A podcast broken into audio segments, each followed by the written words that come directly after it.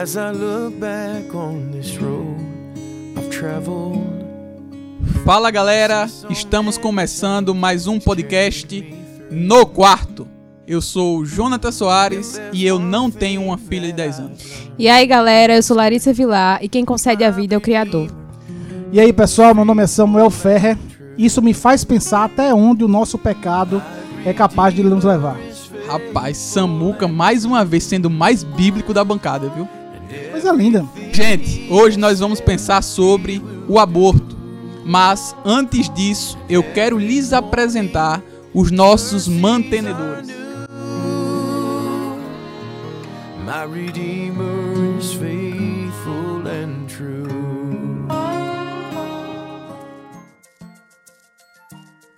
E nós queríamos agradecer mais uma vez à editora Thomas Nelson Brasil. A Thomas Nelson tem acreditado muito no nosso projeto, tem nos abençoado com alguns livros, tem sido a nossa parceira fiel. E se você que está nos ouvindo agora deseja ter bons livros cristãos, procure a editora Thomas Nelson. E um outro parceiro que nós temos é a Doxa Box. A Doxa Box tem trabalhado com envio de caixas mensais e não é somente uma caixa, eles proporcionam para que eles estão recebendo uma experiência. Eu tenho tido essa experiência já há três meses e eu indico a vocês também. Assinem a Doxa Box e seja abençoado. E nós não poderíamos deixar de falar também da nossa parceira Livraria Logos, a sua livraria cristã. A Livraria Logos tem nos abençoado também com alguns exemplares, tem acreditado também no nosso trabalho. E tem uma coisa que é legal para quem nos escuta, para quem nos segue. A Livraria Logos dá 20% de desconto em qualquer compra, em qualquer produto que você entrar e falar com eles pelo canal do Instagram. E você que é de João Pessoa também tem descontos especiais. Então confira a Livraria Logos Cristã.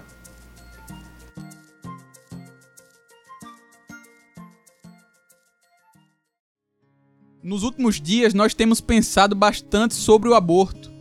Porém, isso não é discussão nova, essa é uma discussão extremamente antiga. Mas, na realidade, o que é que seria aborto? Aborto é a partir de que momento? O aborto ele é legal, ele é ilegal? Como cristãos, como nós devemos agir diante disso? Isso entra na, na questão de onde começa a vida, né? Infelizmente, a gente tem hoje essa problemática. Infelizmente mesmo, ah, onde é que começa a vida e a gente vê muito uma distorção muito grande da, da vida, tanto da vida quanto da morte. E se você observar bem, coisas secundárias têm sido muito mais valorizadas do que a própria vida humana. É, tem pessoas que valorizam mais a vida animal do que a própria vida humana, né? Então, é, a gente entra em um âmbito muito delicado, muito complicado. Nessa questão da vida, há quem diga, né, que ela vai começar a partir da oitava semana de gestação, quando os sinais cerebrais estão começando, quando o cérebro realmente começa a funcionar. Há quem diga que vai ser quando o zigoto ele vai ser implantado realmente no útero. E eu fico é, com certeza com a parte de que é realmente a vida ela ocorre inegavelmente quando há fecundação, quando há a mínima possibilidade da vida, porque o Criador nos vê no ventre e, na verdade, nos fez muito antes da criação do mundo, né? Então a gente pensar nessa, nessa questão também de que quem concede a vida e quem retira a vida é Deus, é, a gente vai entrar por um, por um caminho muito mais é, delicado e, na verdade, belo de se enxergar isso, porque a gente começa a ver todas essas, essas problemáticas é, no padrão do criador, no padrão que realmente deve ser feito. Então a gente já não passa a justificar um erro com outro. A gente passa, assim, a tentar remir um erro, que na verdade, né, é isso que, enfim, Cristo fez na cruz pagando pelos nossos pecados. Exatamente. É, eu gostaria de ponderar algumas coisas só para que a gente se situe. Você que está nos escutando e caiu de paraquedas agora no nosso podcast, é, já eu acho que esse é o segundo episódio onde nós estamos falando sobre é, alguns pecados específicos. Então continue, siga o nosso podcast para que você possa é, ver outros pecados onde nós vamos debater sobre como a igreja vai se posicionar frente a cada um deles. Semana passada nós falamos sobre o racismo. Se você ainda não escutou o podcast, vai lá, escuta. Tá muito bom. Inclusive, o cara que fez a edição fez uma edição fantástica. Não Humilde. Humilde. Esse é humilde de verdade. É, e a minha frase do início foi justamente uma reflexão sobre esses episódios que nós estamos é, debatendo. Cada um deles falando sobre é, algum pecado e as consequências que esse pecado vem trazendo não só para a vida de nós como cristãos, mas como para toda a sociedade. É, não, a gente não tem como deixar de falar do caso que aconteceu é, com o aborto da menina de 10 anos que vinha sendo violentada sexualmente pelo, pelos seus parentes. Não posso dizer nem que era só o tio ou só o avô, porque depois começou -se a descobrir que eram mais pessoas. É, pelos seus parentes. E que essa história começou é, na vida dela a partir principalmente do aborto que foi, que foi feito com ela. Nós, como cristãos, como nós vamos nos posicionar com relação a isso? Nós, como igreja, como vamos nos posicionar com relação a isso? Complementando aquilo que Larissa falou, é, dentro da genética, como você disse, a vida começa a partir do momento que é, o espermatozoide se junta com o óvulo, é formado o zigoto e ali a vida começa.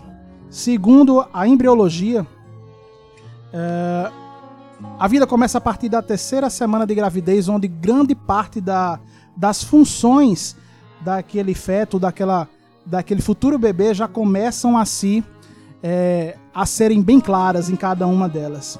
É, com relação à função neurológica, como você falou, a partir da oitava semana, as funções cerebrais já estão bem definidas também.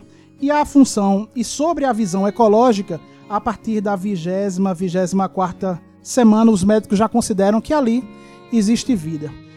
O ponto é que todas essas visões colocam a vida iniciando antes do, do nascimento efetivo daquele bebê. Então, se na Bíblia diz que nós fomos conhecidos por, pelo nosso Deus desde antes da fundação do mundo, desde antes de estarmos no ventre da nossa mãe, e as ciências humanas concordam com essa ideia, colocando datas é, diferentes uma da outra, mas entendendo que antes mesmo daquele, daquela criança nascer, daquela mãe da luz, a vida já existe. Então, nós como igreja precisamos compreender que nós nos, a, a nós foi revelado o que é correto, independente de onde estejamos discutindo, onde parte a vida humana. Nossa discussão aqui hoje vai, vai para como a igreja deve se posicionar socialmente, principalmente, é, quando acontecem casos como esse.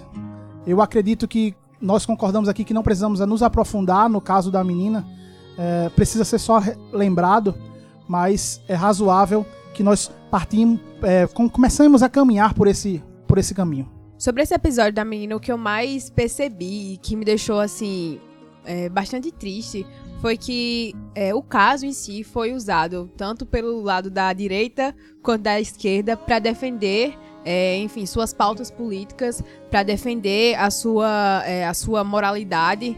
Então, acabou que, enfim, algo que é tão delicado, algo que é tão complicado.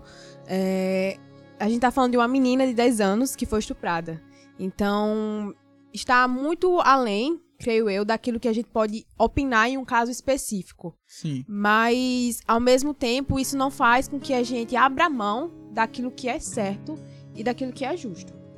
Como tanto Larissa quanto Samuel colocaram muito bem aqui, a embriologia aponta que a partir da oitava semana quase que todos os órgãos já estão formados, o rim está se limpando, o, de o dedo já tem a sua impressão, mas pasmem, quase todos os abortos acontecem justamente nessa época. Passaram a falar que o, o aborto é algo extremamente normal. Todavia, esqueceram de comentar que o aborto é extremamente letal. Ele não é algo indolor, os tecidos eles são atacados. Não há, em, em momento algum, é, é, extinção ou ausência da dor. A dor ela é sempre presente. Mas respondendo ao que Samuel falou sobre o papel da igreja, ah, é bem verdade que todos nós concordamos e somos contra o, o aborto, mas concordamos que ele é pecado, ele é a manifestação de uma ação pecaminosa. Mas o que é que nós, o que é que a igreja tem feito ahn, quando este problema é instaurado? Nós vivemos, infelizmente, em um vivemos em um tempo onde nós falamos muito e agimos muito pouco. Só para que a gente possa entender melhor, na história da igreja, na igreja primitiva, existia o costume ahn, de bebês serem lançados em, um determinado, em determinadas cidades para serem devoradas, devorados pelos cães. Os cães, os animais iriam comer ah, ah, os restos mortais, né? O, o, o bebê ali recém-nascido que se transformaria num resto mortal. E o que, é que a igreja fez? A igreja ia até essas cidades, pegava estes bebês e fazia uma espécie de doação dos bebês, né? Colocavam os bebês ah, para serem adotados, entregavam às famílias cristãs um ou dois bebês e estas famílias tomavam conta desses possíveis abortos. Mas nós, isso foi na história da igreja. Mas nós, o que é que nós temos feito? Esse é exatamente o ponto onde em todos os podcasts nós iremos tocar. Enquanto a igreja não se tornar referência na solução para esses casos, para um caso como foi esse na história, na história da igreja, para um caso como a menina de 10 anos, tudo vai estar errado. Se, na- se no caso que aconteceu há pouco tempo, na menina de 10 anos, é, a esquerda se posicionou a favor da menina, dizendo que ela tem direito a tirar aquela vida de dentro dela porque uma menina de 10 anos não tem condições de criar aquela criança.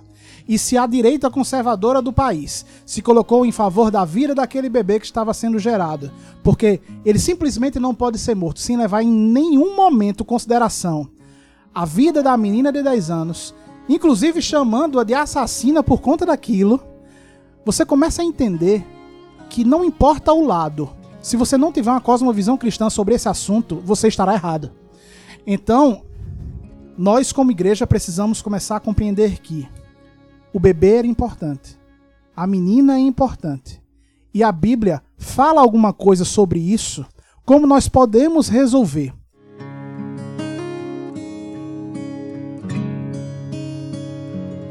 É, eu já vou iniciar com um versículo que está lá em 1 Coríntios 10, é, versículo 13. Diz assim: Não veio sobre vós tentação senão humana, mas fiel é Deus, que não vos deixará tentar acima do que pedes, antes do que podeis, desculpa. Antes, com a tentação dará também o escape, para que posseis suportar. Se o meu Deus diz que não importa qual seja a tentação, ele vai me dar um escape, vai me dar uma forma daquilo ser resolvido. Nem que essa forma seja eu entregar a minha própria vida, se assim o for, é esse caminho que nós como igreja precisamos caminhar. Muito bom, Samuca. É o que eu quero frisar e deixar muito claro aqui é que o aborto ele pode ser até uma opção, mas ele nunca será a melhor. E sobre isso, uma escritora norte-americana, cujo nome é Meredith Klein, diz que o que há de mais importante a respeito da legislação do aborto na lei bíblica é que não há legislação nenhuma.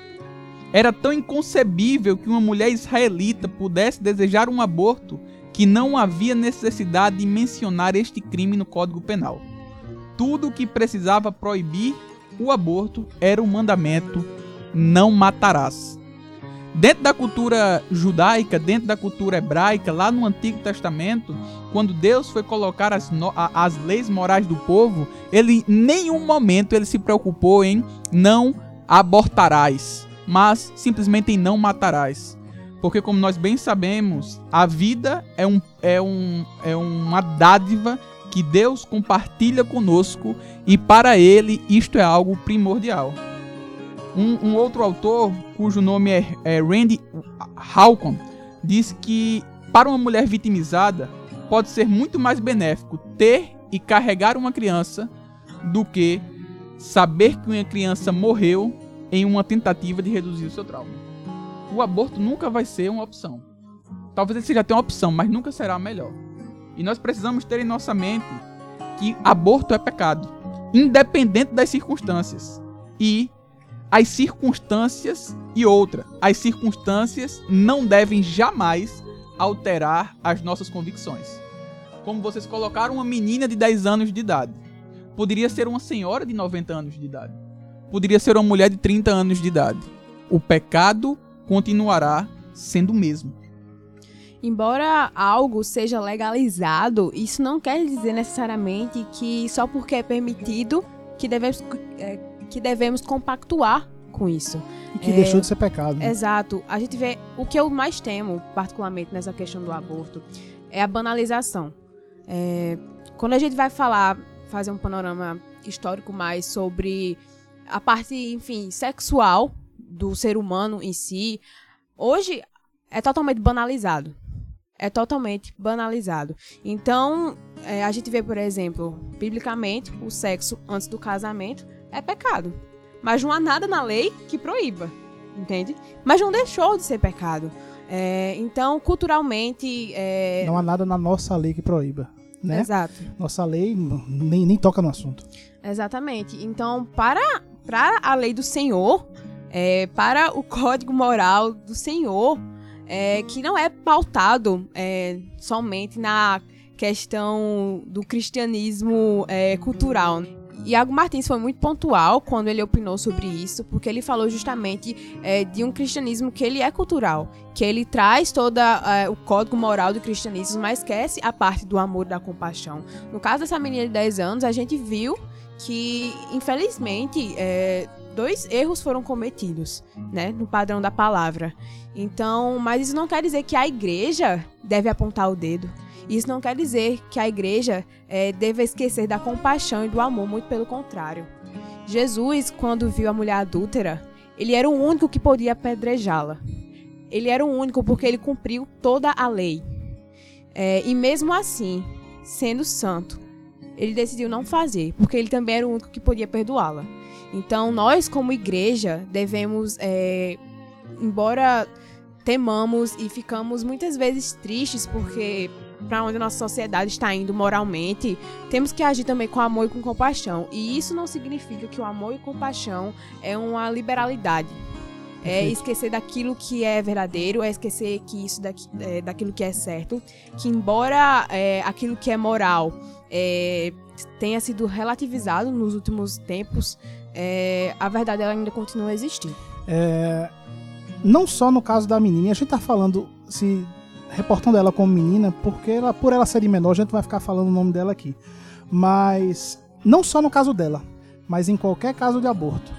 A discussão cristã com relação a isso não deve ser se ela deve abortar ou não. A discussão precisa ser o quanto nós, como igreja, podemos auxiliá-la no que for possível, no que for cabível para nós. Jesus Cristo era referência para absolutamente toda a sociedade. De novo, é, publicanos iam conversar com ele, é, centuriões iam conversar com ele, pobres iam conversar com ele, rico ia co- conversar com ele. E no fim, um fariseu, na calada da noite, foi lá e conversou com ele também, porque queria é, a visão dele de como as coisas deveriam acontecer. E se nós, como igreja, não temos pelo mundo o amor que Jesus Cristo teve, nós estamos errados. Nós estamos deixando de ser referência nesses casos.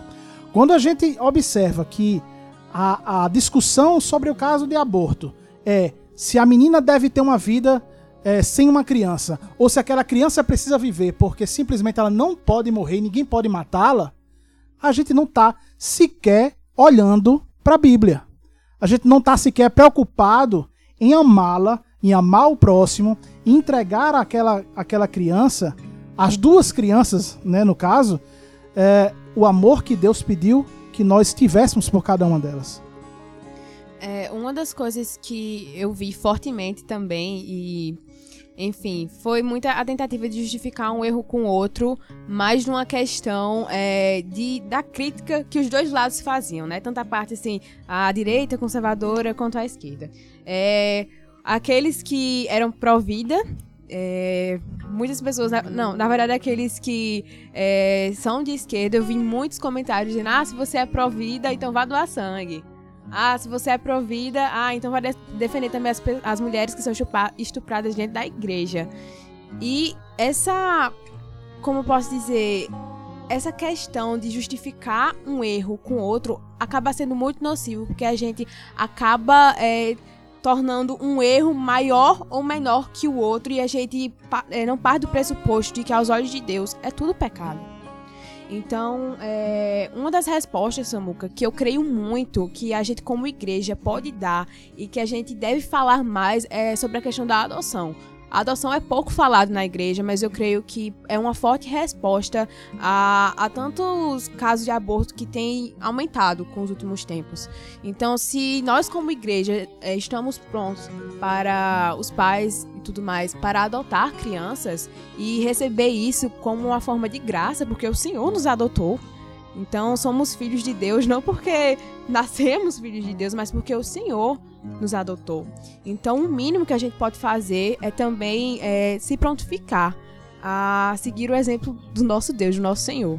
Ah, e algo a ser destacado no que Larissa está falando é justamente a ação que cabe a nós como cristãos.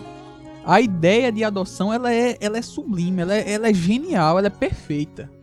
Porém, crianças, bebês são adotados por pessoas. E é preciso que nós tenhamos essa disponibilidade. Uma vez que Cristo veio para o órfão e para a viúva. Esse é o estímulo dele para nós. E o órfão é o bebê. O órfão é a criança. E quantos têm olhado para isso com olhos de amor? Só um, um parêntese para aqueles que, que residem na cidade de João Pessoa. Se eu não estiver enganado, aqui nós temos cinco orfanatos na cidade. Quantas vezes fizemos visitas até estes? Quantas vezes nos preocupamos com estes? A cerca de 200 metros da nossa igreja nós temos um. Quantas vezes nós fomos lá? Então nós precisamos ser sempre a resposta para as nossas orações. Muito obrigado pelo tapa na cara que você acabou de É dar. pra, é, é pra gente mesmo. E, e nós precisamos pensar muito sobre isso. E uma outra questão, é, é, saindo um pouco da, da adoção por enquanto, é em, a- a- em até qual momento o aborto ele poderia fazer sentido. Em alguma situação o aborto ele seria ah, uma boa opção ou, ou será que não? É, na verdade, era uma dúvida que eu queria até propor, né, pra vocês, na verdade, pra vocês opinarem Saindo pela esquerda. em aí. cima disso.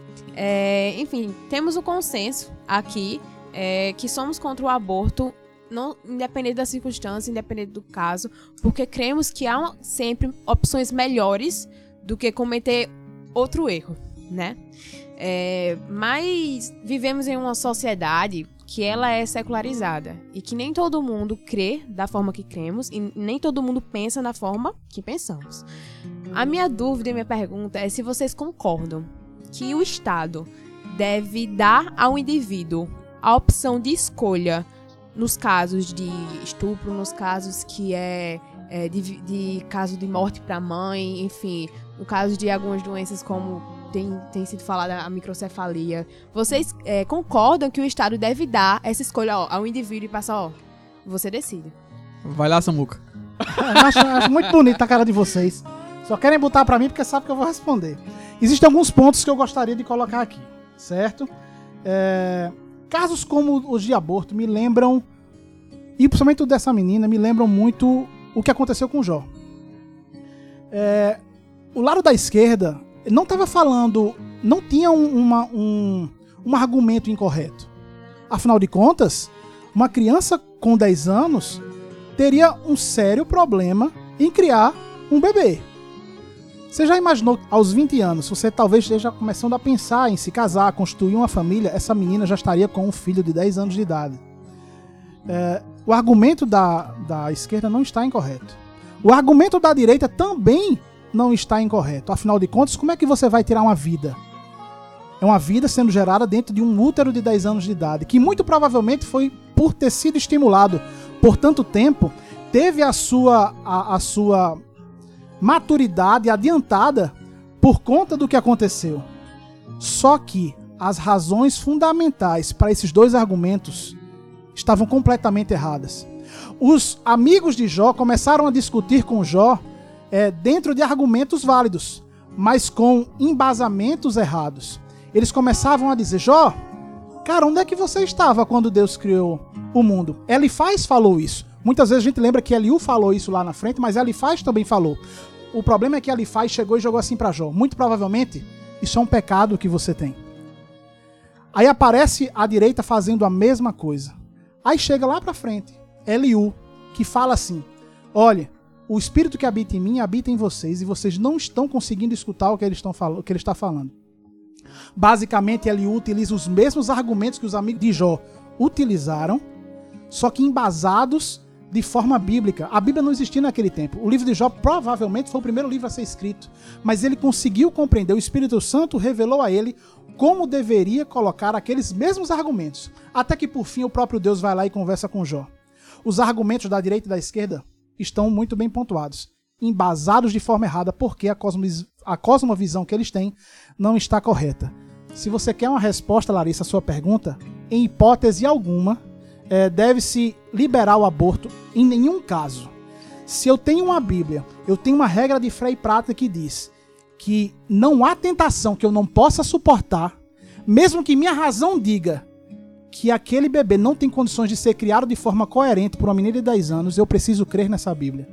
Eu, Samuel, não sou geneticista, não sou médico, não tenho capacitação nenhuma para fazer uma análise técnica sobre as condições dessa, desse bebê que já tinha cinco meses de gravidez ser possível viver ou não. Nós temos casos aqui na nossa igreja de bebês com pouco tempo depois de nascidos, hoje estão bem, estão vivos, fazem a alegria de todos nós aqui e nós precisamos compreender que era possível. Mas eu não sou, como eu disse, médico, geneticista, nada disso. O que eu tenho para me embasar hoje é o que a Bíblia diz. E se a Bíblia diz que há um caminho para isso ser resolvido, se há um escape, é nisso que eu tenho que me agarrar. Perfeito, Samuca. Muito bom, Samuca. É, eu concordo com tudo isso que tu colocaste. Porém, eu gostaria de ampliar um pouco mais e Vamos também lá. de discordar em, alguns, em, em uma situação. Eu já acho que o Estado ele precisa dar a opção do aborto para a mãe.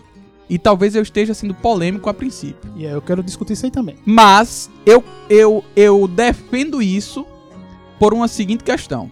Se, se o Estado hoje, dando a opção do aborto, a igreja não tem se movimentado e feito nada contra o aborto, imagina se o Estado o proibisse. O que é que a igreja faria? Como é que a igreja iria se posicionar?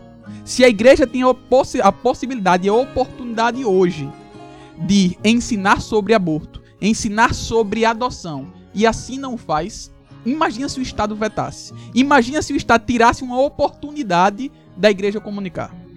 Gente, nós precisamos entender que nós não somos em todo momento contra o Estado. Mas se o Estado fere nossas convicções bíblicas, nós precisamos divergir com ele. Sobre a situação dessa menina, eu concordo que era algo extremamente delicado. Mas olhando por, um, por uma ótica bíblica, nós conseguimos contemplar e enxergar que abortar não era, no caso dela, nem de ninguém, a melhor opção. O trauma já estava instaurado.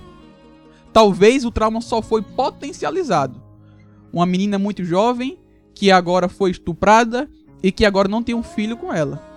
Não tem um filho ao lado dela. Essa situação poderia ser completamente diferente. Ela poderia sim ter sido estuprada, mas ela poderia ter sido adotada e o seu bebê também ter sido adotado. O trauma ele nunca vai ser apagado.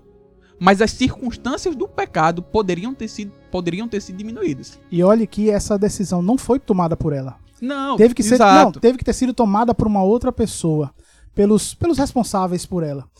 No fim das contas, vai chegar um momento da vida dela que ela vai pensar assim: essa decisão não foi minha, e eu vou ter que viver com essa decisão. Eu vou ter que viver com esse problema, em saber que existia uma vida dentro de mim e que não existe mais porque escolheram em meu lugar. essa essa confusão ela vai existir na cabeça dessa pobre menina, infelizmente. Todavia, como diz Oséias, o meu povo perece por falta de conhecimento. Imaginem que podcasts como este pudessem fazer parte da vida da igreja como pregações dominicais em cultos de doutrina, que a igreja pudesse ser é, é, é, ensinada sobre isso. Imagine que a- o impacto, talvez, na vida dessa menina e na, e na escolha dessa família, talvez fosse totalmente diferente do que foi agora. Talvez se o povo tivesse a compreensão bíblica, tivesse uma cosmovisão bíblica, pudesse enxergar com os olhos das escrituras, talvez a, a, afirmativa pudesse ter sido contrária ao aborto. Então nós precisamos ao tempo todo pensar no que nós poderíamos fazer e também no que nós estamos deixando de fazer.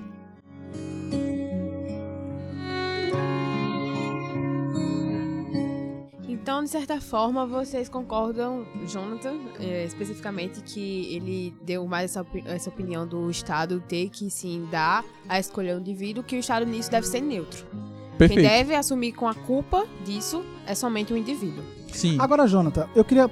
Vamos, vamos expandir. Nós já debatemos muito sobre o aborto, então vamos debater algumas Tá. casas, algumas, alguns problemas sociais. Supondo então que vamos eh, liberar em casos específicos o aborto. A mãe tem a consciência de que pode ou não decidir sobre isso. Só Tá. que a gente sabe que esse não é o ponto final dessa discussão. Sim. O aborto não está sendo liberado só para casos de estupro e de risco de vida para a mãe. O aborto está querendo ser liberado ao bel prazer da mãe. E aí eu, eu questiono: e se o pai quiser aquela criança e a mãe não quiser? Qual é o amparo legal? Será que a lei vai ter condições de dizer assim para a mãe: não, você não quer o bebê, mas o, o pai dela quer? Você está carregando, o, o, o, ser que você está recarregando tem metade da responsabilidade daquele cidadão que fez. E aí? Ela, o Estado vai ter que obrigá-la a sustentar porque o pai quer? São questões que precisam ser observadas porque a gente sabe que nós estamos caminhando para isso. Nós estamos discutindo aqui se o aborto devia ser legalizado ou não, que nós não concordamos com isso. O Estado pode até dar alguns, algumas liberações, só que nós sabemos que no futuro, não muito distante, isso vai estar tudo liberado. Sim. Nós, como igreja, precisamos é combater é, e a, a desinformação social sobre o que é pecado e sobre Jesus Cristo, sobre a mensagem na cruz e tudo que ele colocou como referência pra gente. Daqui a 20, 30 anos, nossa discussão não vai ser se o aborto deveria ser liberado, mas a discussão vai ser qual é o tipo de aborto que é menos danoso pra mãe, porque pro bebê já foi.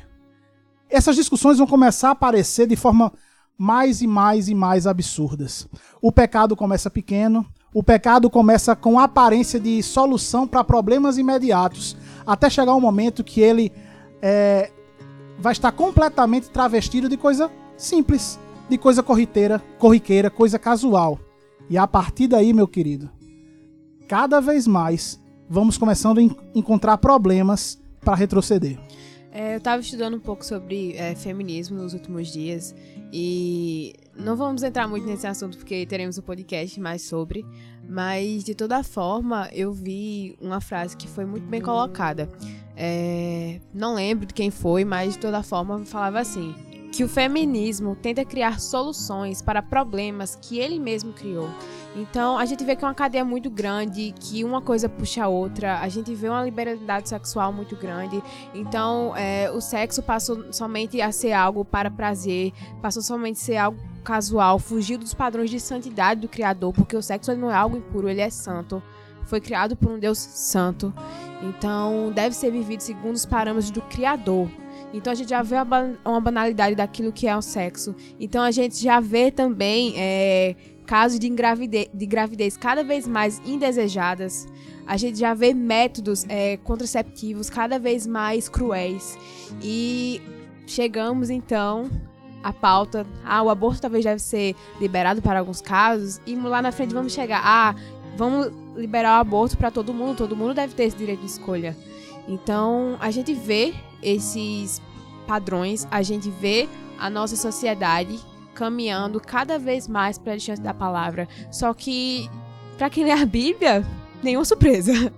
Nenhuma surpresa. É, O problema é que a igreja não está se preparando para isso. Isso que é o ponto principal. A gente, é fato. Se você é cristão, se você lê a Bíblia, somos contra o aborto. Ponto. Ponto. Às vezes não há nem que, o que discutir, porque a conversa acaba que é enfadonha. somos contra o aborto e ponto. Mas o problema é que como estamos reagindo a isso, como estamos nos posicionando, porque a gente dizer, ah, sou contra o aborto, isso não é se posicionar, isso é só falar uma verdade, tá na Bíblia, claramente, não matarás. Então, é, falar, enfatizar o nosso papel como igreja, enfatizar a importância da gente entender o que é o aborto, enfatizar a importância da adoção, enfatizar a importância daquilo que realmente é amor, porque amor não é passar a mão na cabeça, no erro. Não é agir com liberalidade. Amor, nos padrões do Criador, é sacrificar pelo próximo. Talvez estejamos aqui diante de um, de um grande problema. Talvez não, certamente nós estamos. De um lado, nós poderíamos apelar para o aborto ser legalizado. E aí talvez vivenciaríamos algo como nós vivencia vivenciamos hoje, né? Clínicas especializadas nisso, o caso da menina que foi retirada dentro do hospital. Mas também nós poderíamos uh, apelar para que ele pudesse ser completamente abolido. Ou seja, o Estado uh, fosse completamente contra ele. E aí, Samuca, eu acho que nós cairíamos no problema muito maior. A Porque o aborto clandestinidade, não né? iria parar de acontecer. Não, exatamente. Ele só, ele só passaria a ser cada vez mais doloroso, cada vez mais desumano, porque iria acontecer de forma clandestina. Tudo bem, eu concordo com você. Mas, a- mas aí eu começo a abrir espaço também para a legalização das drogas, porque afinal de contas, o tráfico gera muitos, muito, muitos problemas à sociedade que não é só o. Como a gente fala, o, a dependência química do usuário.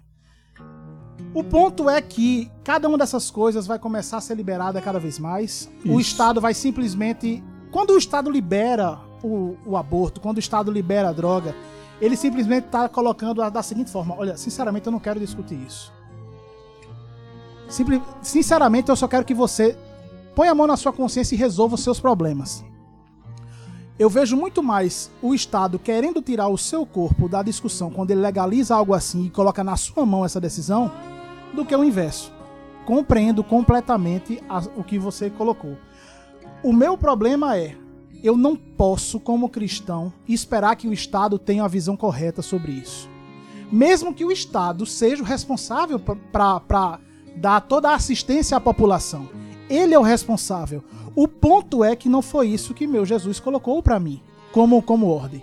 Eu sou responsável pela viúva. Eu, como igreja, sou responsável pelo órfão. Eu sou responsável para que, que o mundo olhe para mim, assim como Israel era no Antigo Testamento, assim como a igreja é, para que o mundo observe a igreja e veja assim: aquela igreja tem um Deus vivo, verdadeiro, e é esse caminho que eu preciso seguir. Perfeito, Samuca. Eu, eu achei sensacional sua colocação. O, o grande problema de tudo isso Homem, deixa de passar fama, É diga logo que- que você tá discordando. é que não, eu concordo com o que você está dizendo e eu, eu achei que foi, foi muito bem colocado. Agora, o problema é, estamos infelizmente dentro de uma bolha onde a igreja abraça as verdades do Estado como estas tendo o mesmo peso das escrituras. Uma vez que o Estado libere o aborto, eu tenho a plena convicção que a igreja também, infelizmente, na sua contemporaneidade, falando da igreja local, a igreja também fechará os olhos para isso Ah, e sim. o aborto para a igreja vai passar a ser normal também. Sem dúvida. Entende? sim. Então, o que precisa é mudança de mente. Romanos 12. Precisa é estudo das escrituras. Mas fala aí, Larissa. É, em 2 Coríntios 10, é, no versículo 3 ao 5, vai dizer o seguinte: Porquanto, embora vivendo como seres humanos, não lutamos segundo os padrões deste mundo. Pois as armas de nossa guerra não são terrenas, mas poderosas em Deus para destruir fortalezas. Destruímos vãs filosofias e arrogância que tentam levar as pessoas para longe do conhecimento de Deus. E dominamos todo o pensamento carnal para torná-lo obediente a Cristo. Então a gente vai ver claramente nas escrituras, a gente também vai ver em Romanos 12, é, que a questão está na mentalidade humana e é, eu- embora eu fale aqui por horas, a gente vai sempre se remeter ao lugar, ao Éden. A gente sempre vai se remeter lá, à queda. Porque a queda, quando a gente fala né, da depravação total, a gente não tá falando de uma depravação total é, em, seu, em sua intensidade, sabe? Que podemos ser muito maus. Não, porque se formos totalmente é, maus, não vai existir a bondade. Então, o ápice da maldade seria a ausência da bondade. Isso não é a realidade. A depravação total entra na depravação extensiva, que toda a parte do homem, todas as esferas de relacionamento, de mente, foi manchada pelo pecado. Então, a forma como nos comportamos, a forma como pensamos, está influenciada pelo, por esse mundo. Por isso, nós, como igreja, temos que lutar e não compactuar. Por isso que passamos pelo processo de metanoia. Então, se a gente for fazer uma breve análise filosófica, rapidinho, a gente vai ver que, se a gente for Platão, Aristóteles, Tomás de Aquino, Agostinho, a gente vai ver que, embora eles discordassem de muitas coisas, todos tinham uma coisa em comum. Todos entendiam que o mundo podia ser interpretado de alguma forma. Todos entendiam que havia um propósito e que a gente podia obter o conhecimento da- desse propósito. Quando a gente vai chegando mais para a parte do iluminismo, que a gente vai ver Kant, que a gente vai ver Hume, que a gente vai ver Descartes, a gente vai ver já um relativismo moral, um idealismo muito forte. É, a unidade do conhecimento, a unidade daquilo que é bom, a unidade daquilo que é moral, que é aceito, passa de- do- da coisa em si para o sujeito. Ou seja, aquilo que é bom pra mim talvez não seja bom pra Jonathan. Então a gente vai ver uma relativização da bondade. Então, Aí, meu amigo, começou a viajar demais, gente. Aí, Eu já tô, eu já tô perdido aqui não, já. eu entendi completamente. Conclui. tá, tá, estão conseguindo entender, Uhum. né? A gente vai ver uma relativização da bondade. Então a gente não vai mais trabalhar e, enfim, é, houve todo um processo, obviamente, No fim de das contas, não vai construção existir mais padrão de bondade. Cada um vai ter o Exatamente. seu padrão e se é bom pra você, tá tudo em ordem. E houve todo um, pad- é, todo um processo para chegar até a modernidade. Onde o que pra mim pode ser bom, Pra mim pode Pra- ser completamente horrível. o que pra mim pode ser verdade, pra você não é. Então, se a verdade é uma coisa pra mim e outra pra Samuca, o que é a verdade então? Como diria João Manoel, é a verdade, onde está? Aí volta pra sociedade líquida que meu amigo Tiago tanto fala. Exatamente. E é uma problemática. É, porque é algo penetrado nas nossas mentes e isso abrange todas as esferas sociais. Todas as esferas. Então, toda essa relativização da moral deve nos fazer nos posicionar como igreja defendendo a verdade que é absoluta. E essa questão da verdade tá daquilo que eu falei de Aristóteles, de Platão, de Agostinho e Tomás de Aquino. Eles defendiam o logos, eles defendiam o propósito. Então, a base para a gente saber aquilo que é bom, aquilo que é mal, é o propósito, é o telos daquilo que foi criado. Então, a gente só vai saber se o martelo é bom se a gente, se a gente saber qual é a função do martelo. O mar- a função do martelo é escrever ou é pregar um, pé- um prego na parede? Pois é, né?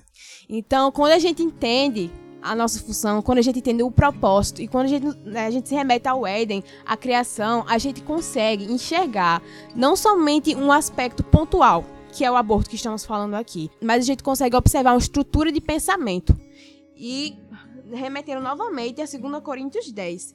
Destruímos vãs filosofias e arrogância que tentam levar as pessoas para longe do conhecimento de Deus e dominamos todo o pensamento carnal para torná-lo obediente a Cristo. Isso não está longe da gente, não. Isso não é só o mundo, não. Estamos sendo influenciados também. A igreja é influenciada pelo mundo, mas o X da questão é que a igreja tem que lutar para não ser influenciado pelo mundo.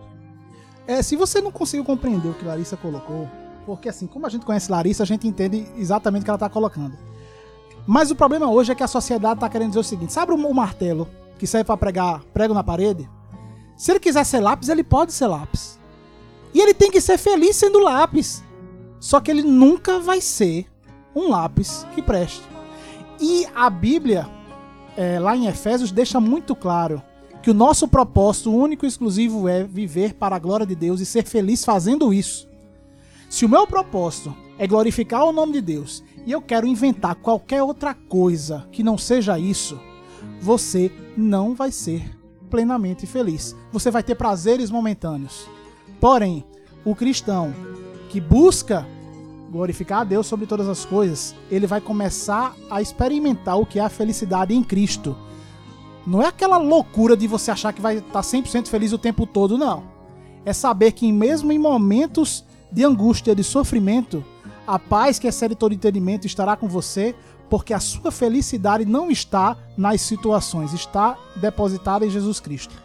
Jonathan, tu por favor, tu lembras onde foi que tu fizeste aquela pesquisa sobre quantos tinham lido a Bíblia daqueles que lhe seguiam, foi no seu Instagram ou foi, Foi no, no meu pessoal, no meu Foi pessoal. no pessoal. Bem, aqueles que não seguem ainda, por favor, sigam é, arroba Jonathan Soares, não é isso, Jonathan? Isso mesmo. E também, Jonathan tem um, um, um Instagram excelente chamado Coração Peregrino. Isso mesmo. Então, por favor, sigam lá também. Só que meu querido amigo e amado pastor Jonathan fez uma bela pesquisa onde perguntou àqueles que o seguiam quem já tinha lido a Bíblia. E quantos por cento, Jonathan, não tinha lido ainda? 63 da última vez que eu olhei. 63. Mas eu acredito que desses 37%, por volta aí de uns 36 estava mentindo.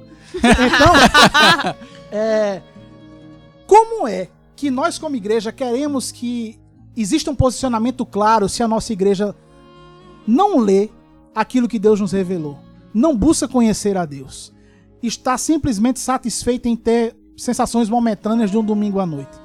Fica impraticável. Como é que eu posso achar que a igreja tem condições de entender o porquê do aborto está incorreto? Do porquê do racismo está incorreto? Do porquê da pornografia ser incorreta? Do porquê de qualquer outro tipo de prática pecaminosa está incorreta? Ah, não, é pecado porque a Bíblia diz em algum lugar que é pecado. Fica difícil. É, é um- um- uma grande dificuldade, Samuca, de, de viver em comunidade é justamente essa. Ahn, por exemplo, nós conseguimos encontrar casais de namorados que fazem sexo antes do casamento e é muito mais fácil abortar o bebê do que criá-lo, aceitá-lo, recebê-lo e arcar com todas as suas responsabilidades. É muito mais fácil arrumar algum método abortivo do que simplesmente aparecer grávida, do que simplesmente falar para todas as pessoas que fez sexo antes do casamento e arcar com essas consequências. Vivemos em uma sociedade onde gostamos do bônus e nós fechamos os olhos para o ônus. É, não é nada que esteja oculto que um dia não apareça. Verdade. A comunidade que você vive, um dia vai saber que você realizou um aborto. É, então, o que seria mais tranquilo? Agora eu quero que você raciocine. Eu, com meu namorado, decidimos abortar. E no futuro a igreja vai e descobre. Assim, seja muito, se- sejamos bem francos. A igreja descobrir isso ou não é, É irrelevante. é irrelevante. Porém, a igreja descobre que eu fiz o sexo antes do casamento. Vou assumir a minha responsabilidade. Afinal de contas, eu pequei. E se eu sou maduro o suficiente para me deitar com meu namorado e no fim das contas fazer é, um filho, eu tenho que ser maduro o suficiente para suportar as consequências disso. Eu lhe asseguro, sem sombra de dúvidas, se você faz parte de uma comunidade madura, a comunidade vai vai lhe acolher muito mais se você reconhecer o seu erro, se colocar em disciplina, é, em amor e perceber que o seu erro pode ser sim um exemplo para os outros, mas principalmente será um exemplo de como se posicionar e como se portar após cometer esse erro. A sua vida pode ser um exemplo muito mais de como correção de caminho do que ser uma encoberta com erros sucessivos. Raciocine, pense. A Bíblia é muito clara quando coloca que nossos filhos são herança. Assim, eu sei que Jonathan não tem filhos ainda, Larissa também não. Eu sou pai de, de dois meninos. Eu os amo de forma incondicional. Eu os gerei. Vocês conhecem os dois. Eu não tenho nem como dizer que não são meus filhos. Ali é a minha cara, não tem pra onde correr. Apesar de eu, estando em casa, saber que eles têm muito mais da mãe do que de mim.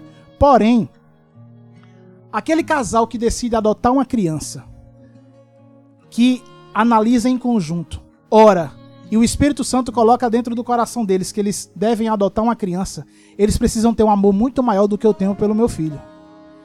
Eles decidirem simplesmente que devem é, parar, raciocinar e entregar o seu amor a alguém que eles não geraram, precisa ser um amor muito mais profundo. E sinceramente, o amor que, essas, que esse casal vai sentir por esse filho será maior do que eu sinto pelos meus filhos. Samuca, só antes de terminarmos, e Larissa também, é, eu gostaria de trazer um- uma palavra um pouco mais pastoral diante de tudo isso. Talvez nós não sabemos ah, quem vai ouvir este áudio, quem está ouvindo agora, na verdade, mas talvez você tenha abortado. Talvez você esteja prestes a abortar. Talvez você já tenha passado por uma situação semelhante a essa. E eu preciso lhe dizer que em Jesus nós temos a possibilidade de nos arrependermos. Em Jesus nós encontramos arrependimento. O Pai nos perdoou dos nossos pecados. A Bíblia fala que aquele que confessa o seu pecado, aquele que se arrepende dos seus pecados, aquele que os deixa de verdade, encontrará misericórdia. Então, pensa bastante nisso. Pensa nisso. Lembra-te que, tu, que tu, tem um, tu tem um pai amoroso que te ama, que te escolheu, que te elegeu nele. E nele você tem a vida eterna. Então, deixa toda a amargura, toda a lamentação de lado e se joga aos braços do Pai. Amém. Gente, por hoje foi isso. Foi um prazer estar sentado junto com vocês, pensando sobre um assunto bastante relevante. E nós desejamos que assuntos como esse façam parte da vida da igreja. Que o Senhor te abençoe e até a próxima. Galera, sempre é um prazer estar aqui e eu oro para que o Senhor possa cada vez mais transformar os nossos corações e que possamos realmente ser luz nesse mundo. É isso aí, pessoal. Lembre-se, leia mais a Bíblia, ore mais. Isso tudo começa a ficar muito mais claro para você. Fui! My Redeemer is faithful and true. And everything he has said, he will do. And every morning, his mercies are new. My Redeemer is faithful and true. Jesus is faithful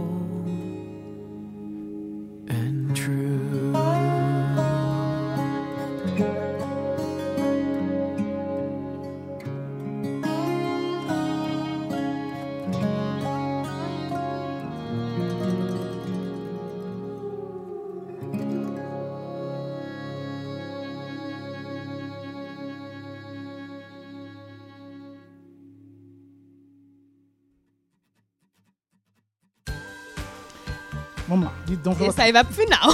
Vai, vai, menino.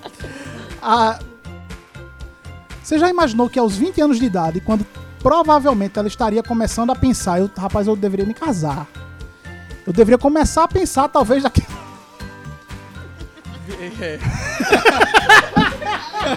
Aos 20 anos de idade, eu deveria me casar. Ah,